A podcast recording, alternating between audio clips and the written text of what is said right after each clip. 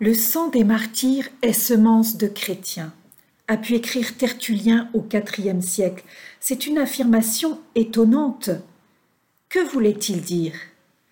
La citation intégrale nous permettra de mieux comprendre.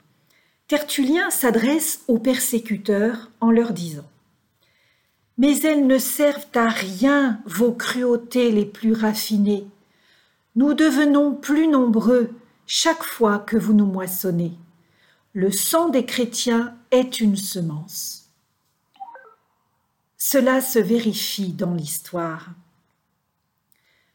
Pour la France, comment ne pas relever que sur le lieu où Saint-Denis, le premier évêque de Paris, fut décapité vers 250 par des prêtres païens, s'élèvera, seize siècles plus tard, la basilique du Sacré-Cœur de Montmartre, le mont des martyrs, lieu où Jésus Eucharistie est adoré perpétuellement.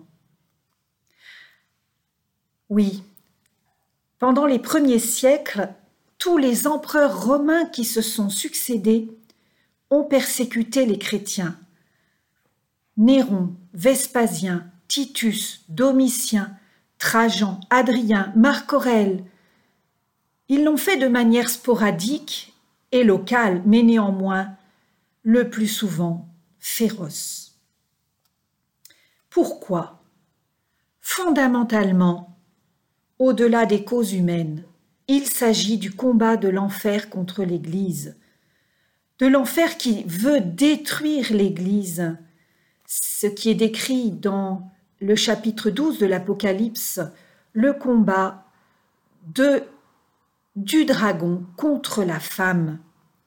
Ce dragon qui veut dévorer l'enfant dès sa naissance, l'Église dès sa naissance.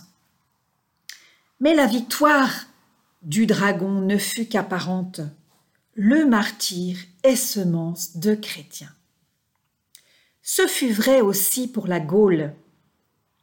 Des hommes, des femmes, des adolescents, des enfants ont tenu dans la foi et l'amour sous les pires supplices. Comment? Sinon parce que l'amour de Jésus et de Marie brûlait en eux jusqu'à les posséder totalement. Cet amour plus fort que la mort, plus puissant que les armes, plus conquérant que les armées. Sous Marc Aurèle, au IIe siècle, les chrétiens refusent de participer aux cérémonies religieuses de soutien à l'Empire. À cette époque, Lyon, plus exactement Luc du Nôme, est une colonie romaine, capitale de la province de Gaule lyonnaise et siège du sanctuaire fédéral des Trois Gaules, dédié au culte officiel de Rome et Auguste, célébré par les représentants des villes gauloises. À l'époque, le christianisme est plutôt méconnu. Il est souvent assimilé à la religion juive ou considéré comme une secte juive. La communauté chrétienne y est néanmoins la plus vivante de la Gaule. Or, aujourd'hui encore, Lyon est la cité mariale par excellence. Le monde entier connaît ses, illuminations du 8 décembre. Dans la basilique de Fourvière, la si splendide basilique qui domine Lyon, la première mosaïque à droite en entrant nous donne l'origine de ce rayonnement de Lyon dans les événements qui se sont déroulés de 150 à 77. Elle représente le débarquement de Saint Potin, le premier évêque de Lyon. À gauche de cette mosaïque est représenté Saint Polycarpe, l'évêque de Smyrne qui a envoyé Saint Potin à Luc du Nôme. Saint Polycarpe étant lui-même disciple de Saint Jean. Saint Jean l'apôtre qui a reposé sur la poitrine de Jésus, qui a entendu les battements de son cœur, qui a vu ce cœur transpercé sur la croix et qui a transmis son commandement de l'amour, l'apôtre qui aussi a pris chez lui Marie. Saint Potin, envoyé comme premier évêque de Lyon par Saint Polycarpe, lui-même disciple de Saint Jean, Saint Jean, l'apôtre de l'amour de Jésus et de Marie. Saint Potin fonde le culte marial à Lyon en faisant construire le plus ancien sanctuaire de Gaulle dédié à Marie, un oratoire qui correspond aujourd'hui à la crypte de l'église Saint-Nizier. Mais revenons à la mosaïque. En haut sont alignés la représentation de 47 martyrs. Sur ces martyrs, nous sommes bien renseignés. L'historien Eusèbe de Césarée, au IVe siècle, a sauvé de l'oubli un trésor inestimable en la citant dans son histoire ecclésiastique. Je veux parler de la lettre des chrétiens de, de Lyon, pardon, de Vienne et de Lyon à leurs frères d'Asie et de Phrygie. Ce récit poignant manifeste que selon l'expression inspirée de Saint Paul, le Christ déploie sa puissance dans la faiblesse, dans les vieillards comme dans les enfants. Un vieillard, c'est bien ce qu'était Saint Potin, évêque de 90 ans et de santé fragile lorsqu'il est arrêté. Comme le gouverneur local lui demande quel est le Dieu des chrétiens, il lui répond Tu le sauras quand tu en seras digne. La lettre poursuit son récit. Du tribunal, on l'entraîna sans ménagement et on lui fit subir des souffrances de toutes sortes. Ceux qui étaient prêts le brutalisaient sans arrêt à coups de poing et à coups de pied. Sans aucun égard pour son âge, ceux qui étaient loin lui lançaient ce qui leur tombait sous la main. Tous pensaient qu'ils eussent été coupables et impies s'ils s'étaient dispensés de quelque grossièreté à son égard. Ils croyaient ainsi venger leur Dieu. Potin respirait à peine quand il fut jeté en prison. Deux jours après, il rendit l'âme. Le cachot de Saint-Potin existe toujours. Bien que l'hôpital de l'Antica y ait été construit après la Révolution, la grotte a été conservée et après la fermeture de l'hôpital en 2003, on a eu à cœur de restaurer les mosaïques qui représentent tous ces martyrs, des travaux qui ont duré dix ans. Et à l'entrée du jardin du Rosaire, qui conduit à la basilique de Fourvière, une grande plaque rappelle que sont passés là Saint-Potin et tant de chrétiens traînés au tribunal pour y être condamnés à mort. À travers le bitume, on a laissé saillir quelques pierres du chemin qu'ils ont foulé. Toujours dans cette fameuse lettre, d'Alexandre le médecin, il nous est dit qu'il ne fit pas entendre le moindre gémissement, ni même le moindre murmure, mais dans son cœur, il s'entretenait avec Dieu. De Biblis, il est dit qu'elle renia, puis revint sur son reniement. Du diacre de Vienne, Sanctus, il est dit Sanctus s'opposa à ses bourreaux avec une énergie indomptable. On ne put lui faire dire ni son nom, ni sa nation, ni sa ville d'origine, ni s'il était esclave ou libre. À toutes les questions, il répondait en latin Je suis chrétien. C'était là son nom, sa cité, sa race, son tout. Les païens ne purent lui arracher d'autres réponses. Le récit continue. tous tenait bon, sans fléchir ni plier, il persévérait à confesser sa foi, baigné et fortifié par la source céleste d'eau vive qui jaillit du sein de Jésus. Autrement dit, de son cœur. Son corps n'était plus que plaie et meurtrissure, il était tout disloqué et n'avait plus forme humaine.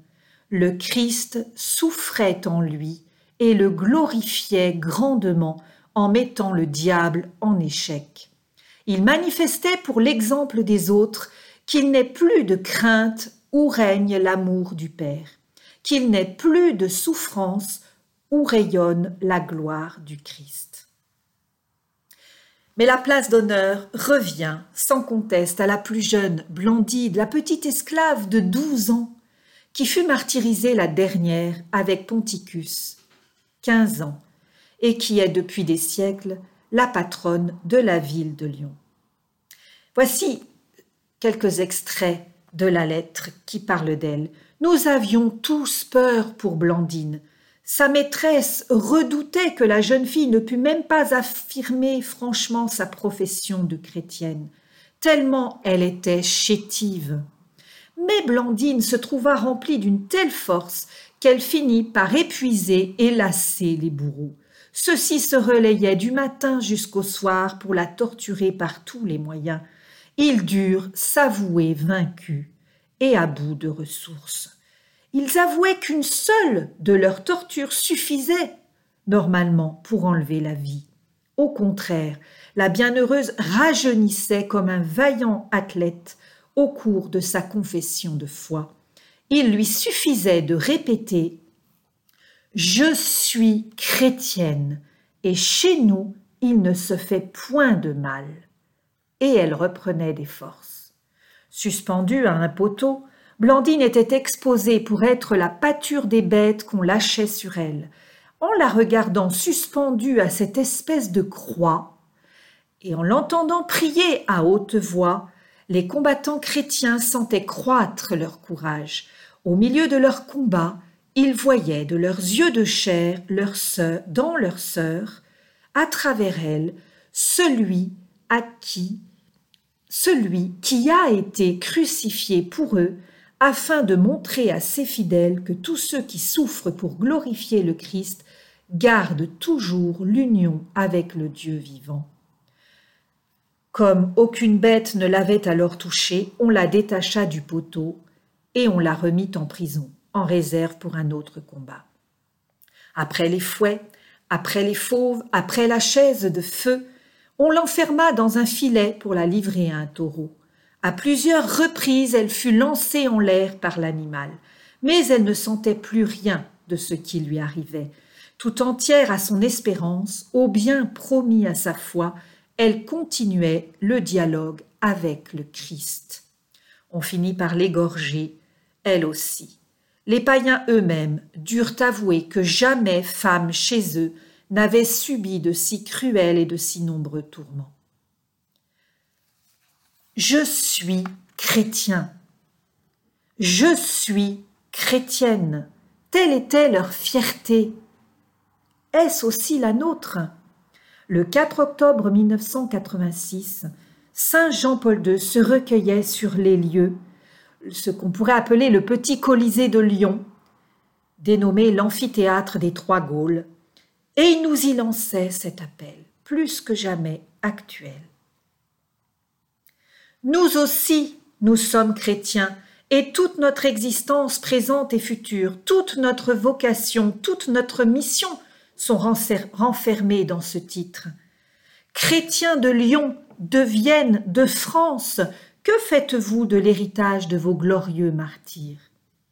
Certes, aujourd'hui, vous n'êtes pas livrés aux bêtes, on ne cherche pas à vous mettre à mort à cause du Christ. Les chrétiens ne sont pas maltraités, ils jouissent même de toutes les libertés, mais le risque n'est-il pas réel de voir leur foi comme emprisonnée par un environnement qui tend à la reléguer dans le domaine de la seule vie privée de l'individu? Une indifférence massive chez beaucoup à l'égard de l'Évangile et du comportement moral qu'il exige n'est-elle pas une manière de sacrifier aujourd'hui petit à petit à ces idoles que sont l'égoïsme, le luxe, la jouissance et le plaisir recherché à tout prix et sans limite. Cette forme de pression ou de séduction pourrait tuer l'âme sans attaquer le corps. L'esprit du mal qui s'opposait à nos martyrs est toujours à l'œuvre. Avec d'autres moyens, il continue à chercher à détourner de la foi. Chrétiens de Lyon et de France, ne vous y laissez pas prendre dans notre monde qui offre à l'homme tant de possibilités de vraie liberté et d'épanouissement spirituel, qui a réalisé des progrès immenses au service de l'homme, que faites-vous pour contribuer à démasquer ces idoles d'aujourd'hui et à vous en affranchir? Puissiez-vous avoir toujours le discernement et le courage de la foi. Saint Potin, Sainte Blandine et tous les martyrs de Lyon et de la Gaule des premiers siècles, priez pour nous et obtenez-nous la grâce de discernement et de ce courage de la foi auquel Saint Jean-Paul II continue, continue de nous appeler depuis le ciel. Chaque baptisé de France, même s'il est âgé, comme Saint Potin, ou très jeune, comme Sainte Blandine, contribuera au renouveau spirituel de la France si, comme ces martyrs, il laisse l'amour des cœurs de Jésus et de Marie remplir et fortifier son âme. Oui, un sang pur a abreuvé nos sillons. Oui, le sang des martyrs est semence de chrétiens.